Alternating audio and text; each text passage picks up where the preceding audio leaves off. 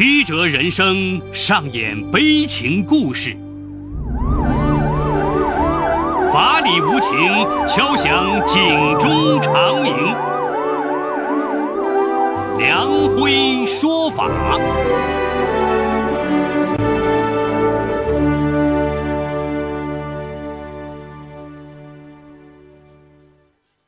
梁辉说法由上海故事广播与现代家庭杂志社联合播出。好故事，好声音，听众朋友，大家好，我是梁辉，欢迎收听梁辉说法。家中饲养的四条狗将隔壁少年活活咬死，狗主人刘玉顺发现这一惨状后，竟在第一时间抛尸隐瞒真相，还加入寻找孩子的大军。直到两个月后，孩子的尸体才被发现。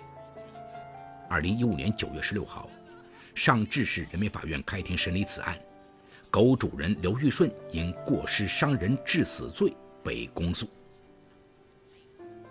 今天我要给大家讲这么个故事，叫《十四岁少年命丧猎犬群》。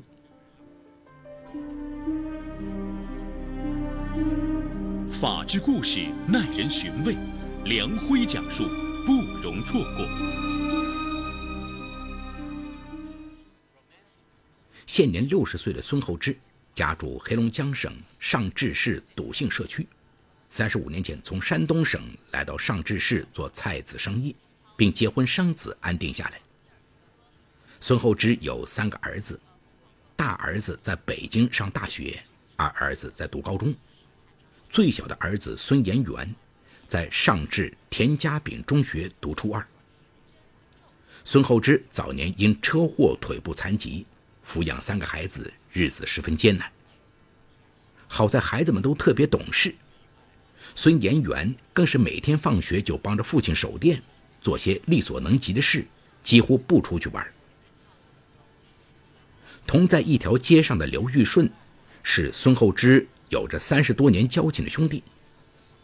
刘玉顺的妻子也早年离世，两兄弟没事就喜欢坐在一起喝酒，感情很好。刘玉顺的儿女们成家后相继搬离老宅，他就利用自家院子做起了养狗卖狗的生意。刘玉顺没什么负担，还经常在经济上接济孙厚之。孙厚之的三个孩子也亲切地叫他刘叔。二零一五年三月十四号。一位山东老乡来找孙厚之拉家常，中午孙厚之请客喝酒，顺带叫上刘玉顺。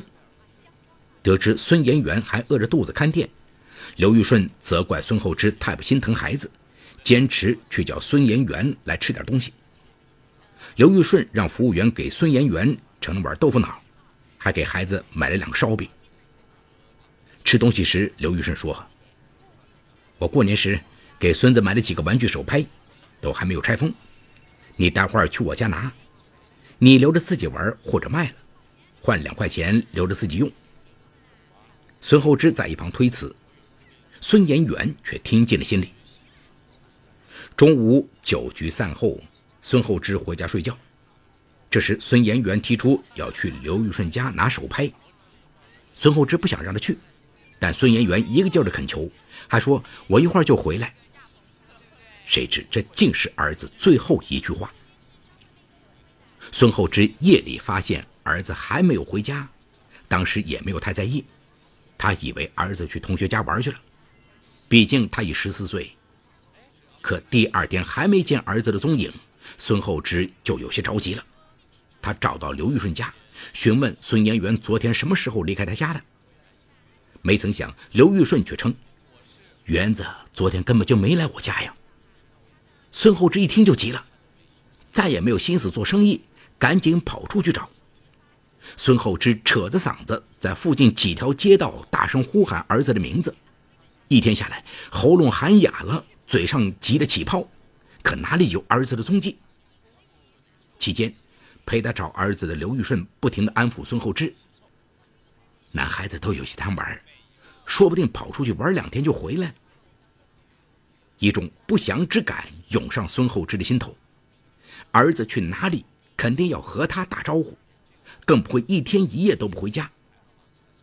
后来孙厚之报了警，可因为没有线索，警方也无可奈何。为了找儿子，孙厚之印制了五千张寻人启事，四处张贴。刘玉顺也每天抽时间陪着孙厚之找孩子。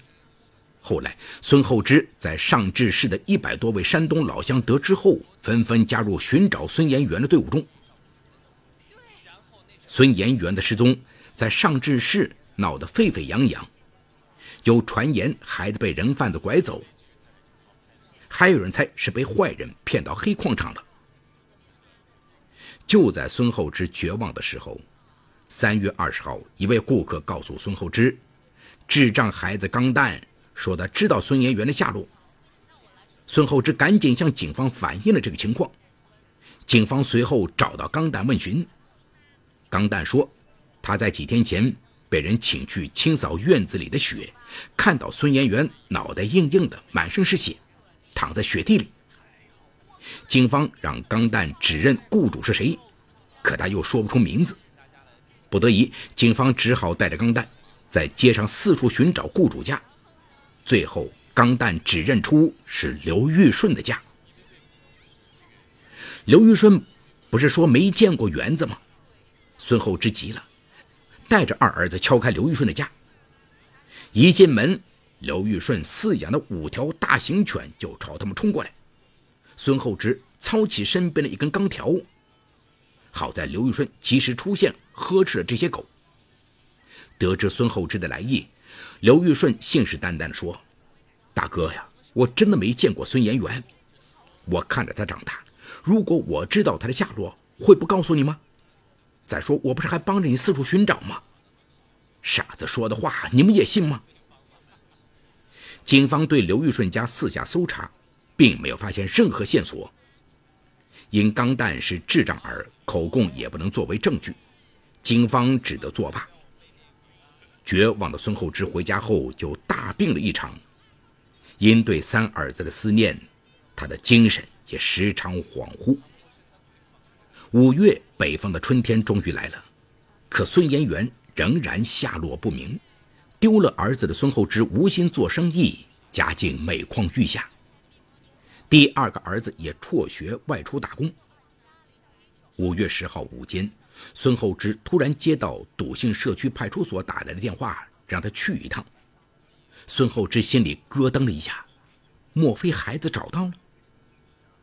可当他到达派出所后，警方说，一个挖野菜的人在经过上址开发区肥料厂附近的大坑时，发现水面漂浮着一个人，于是赶紧报警。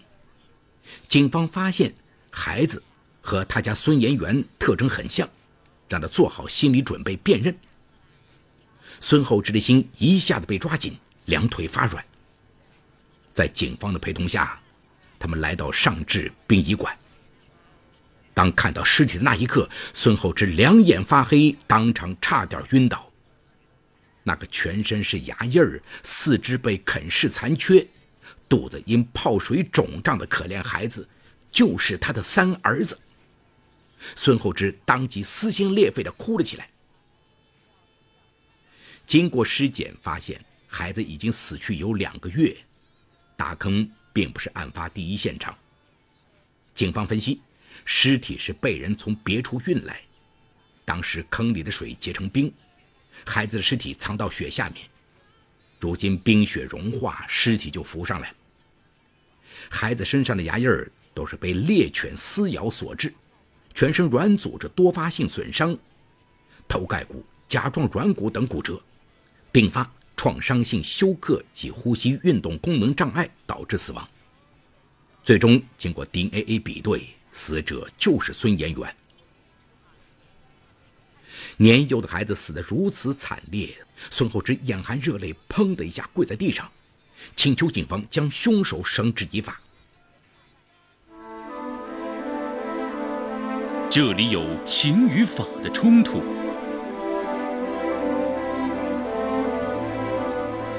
这里有生与死的考验，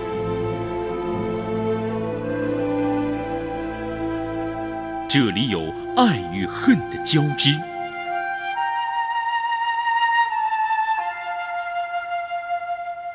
这里有黑与白的较量。法治故事。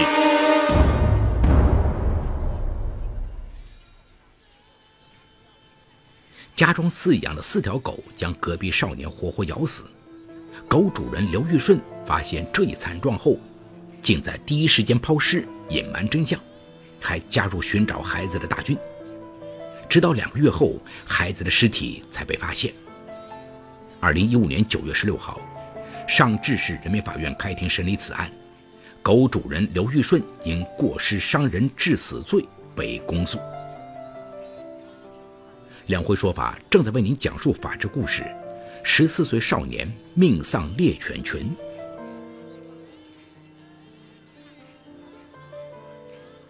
孩子的惨死，家属的悲痛，让警方不敢懈怠。联想到当初钢蛋的指认，还有刘玉顺家养的几条凶猛无比的狼狗，五月十一号，警方再次来到刘玉顺家，对着家进行突审。得知孙延元尸体被找到，以及警方的尸检报告，在强大的事实面前，刘玉顺交代了事情经过。原来事发当天。孙延元敲门来拿手拍时，嗜酒的刘玉顺还在卧室的炕上喝酒。将孩子领进家门后，他让孙延元去偏厅找手拍。随后，他返回卧室继续喝酒，直到后来醉倒在炕上，并沉沉睡去。一觉醒来，院子的场景让他大吃一惊：几条猎狗正围着孙延元啃食，院子到处都是血迹。天哪！刘玉顺两腿发软，他拿着一根铁棍冲上前，将狗驱赶开后，只见衣衫褴褛、躺在血地里的孙延元早已断气，身体僵硬。孩子的头被啃得千疮百孔，腿上、脖子上的肉差不多被啃食殆尽，下体被咬没了。他瘫坐在雪地里，半天不能动弹。这可怎么办呢？那一刻，他完全失去了主意。因大型看家犬走俏，刘玉顺一口气在家中养了四条狼狗，还有一条串种的藏獒。平日里，老宅子里就他一人。刘玉顺没有圈养，而是散养在院子里。没想到，竟犯下如此滔天大罪。恐慌中，他的第一个念头就是不能告诉孙厚之。否则，他这一辈子就不会原谅自己。不仅如此，孩子是被他的狗咬死的，所有的责任都在他身上，他倾家荡产都赔不起呀。打定主意后，他决定赶紧将孙延元的尸体处理掉。可看着满院子喝着血水的血，如果不及时清扫，很可能会被人发现。可刘玉顺上了年纪，刚才又受了惊吓，哪里来大力气清扫？就在这时，智障孩钢蛋上门找他要饭吃。刘玉顺灵机一动，提出让钢蛋帮他扫雪，扫完后给他五十块钱，还带他去吃烤鸭。钢蛋高兴地答应了。此时天早已黑了，血迹洒在雪地里，呈现出一个个的黑点。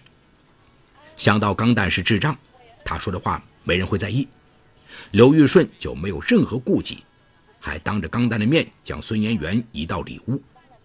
随后装进编织袋，还骗钢蛋说死了一条狗。随后趁着天黑，刘顺开着他的电动小双轮，将孙延元的尸体抛掷在化肥厂附近的一个大坑里。将孙延元的尸体扔到冰面上后，他又在上面盖上厚厚一层雪。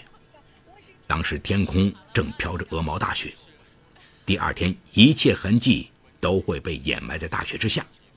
刘玉顺就放心的回家。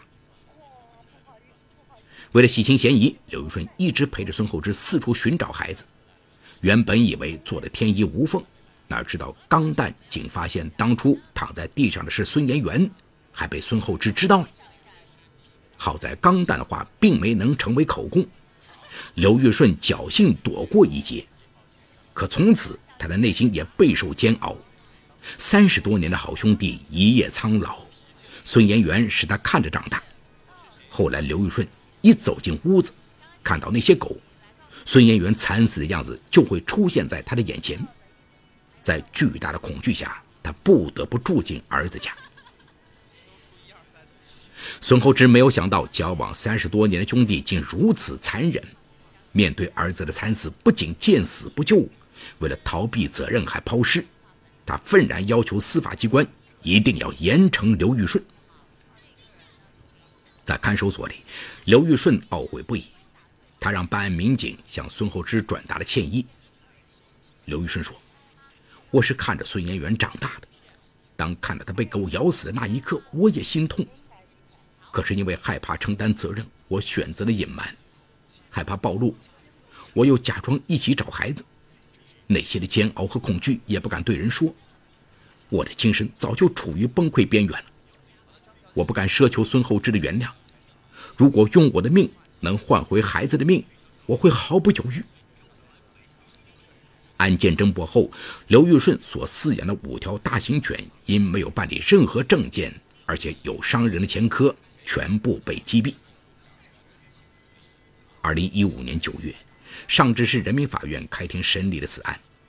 在法庭上，刘玉顺的辩护律师认为，造成孙艳元死亡的凶手是刘玉顺豢养的大型犬，而且案发时不清楚是孩子的挑逗行为激怒了猎犬，还是猎犬主动发起的进攻。难以认定的情况下，刘玉顺作为狗主人只存在管理不善，而且刘玉顺为人老实善良，有诸多邻居可以作证。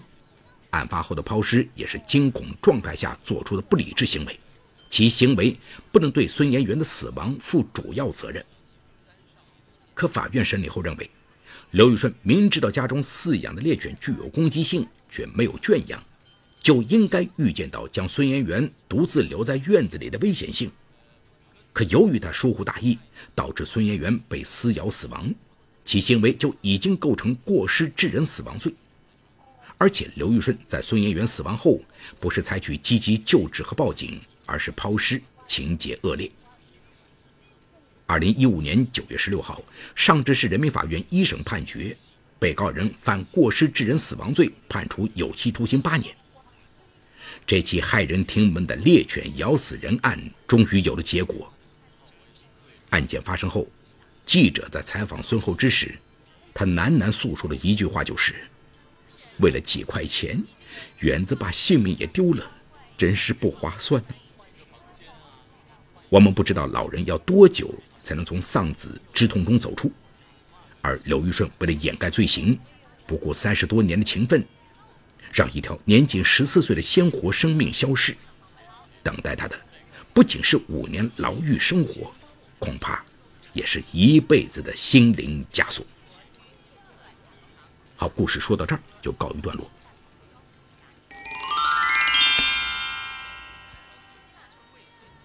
这是一起骇人听闻的惨剧啊！孙厚之和孙延元一定万万没想到，孙延元只是去相熟的长辈家里拿取玩具，却被刘玉顺饲养的烈性犬啃食致死。刘顺在惊慌之下匆匆掩盖血渍痕迹，并将孙延元抛尸郊外。面对心急如焚的老友孙厚之，刘玉顺不仅隐瞒实情，还假装急人所急，协助孙厚之一起寻找下落不明的孙延远。最终，因为天气回暖，冰层融化，孙延远的尸体被人发现，其真实的死因也浮出水面。直到这时，刘玉顺才将实情和盘托出，痛哭流涕地诉说内心的痛苦与不安。刘玉顺和他的辩护人都认为。刘玉顺本人主观上并不具有明知且追求孙延元死亡的故意，这场悲剧纯属意外。刘玉顺至多为没有恰当管理其饲养的狗而负责，不应对孙延元的死亡负全部或主要责任。但人民法院没有采纳这种观点。根据一般经验，烈性犬极易对他人展开攻击，特别是面对陌生人时，更容易刺激他们。小孩子往往不具有对抗烈性犬的体力，所以饲养烈性犬的主体对于保护安全、防止攻击具有较大的责任。刘玉顺在明知家中散养烈性犬的情况下，放任孙延元独自在其家中走动，所以刘玉顺对于孙延元遇到危险是能够预见的，但是刘玉顺因为疏忽大意而没有预见并采取预防措施，导致发生了孙延元的死亡，其主观上构成了疏忽大意的过失。人民法院依照我国刑法第二百三十三条的规定，判决刘玉顺构成过失致人死亡罪。在此啊，我们需要提醒广大饲养犬类的人们，饲养犬类应当严格遵守法律的规定，履行注意和防护的义务。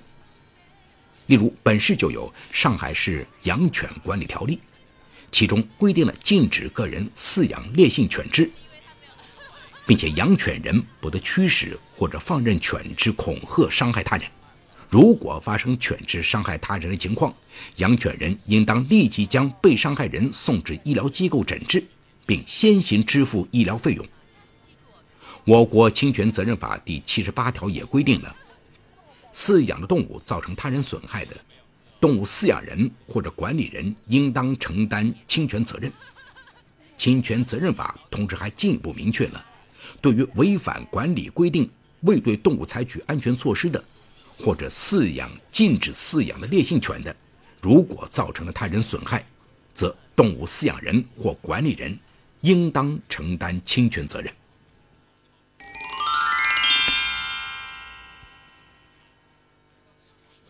好，感谢长宁区人民检察院为本次节目提供的帮助。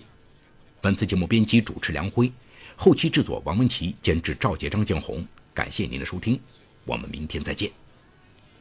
说法解律，民法析理，关注民生百态，记录法治进程。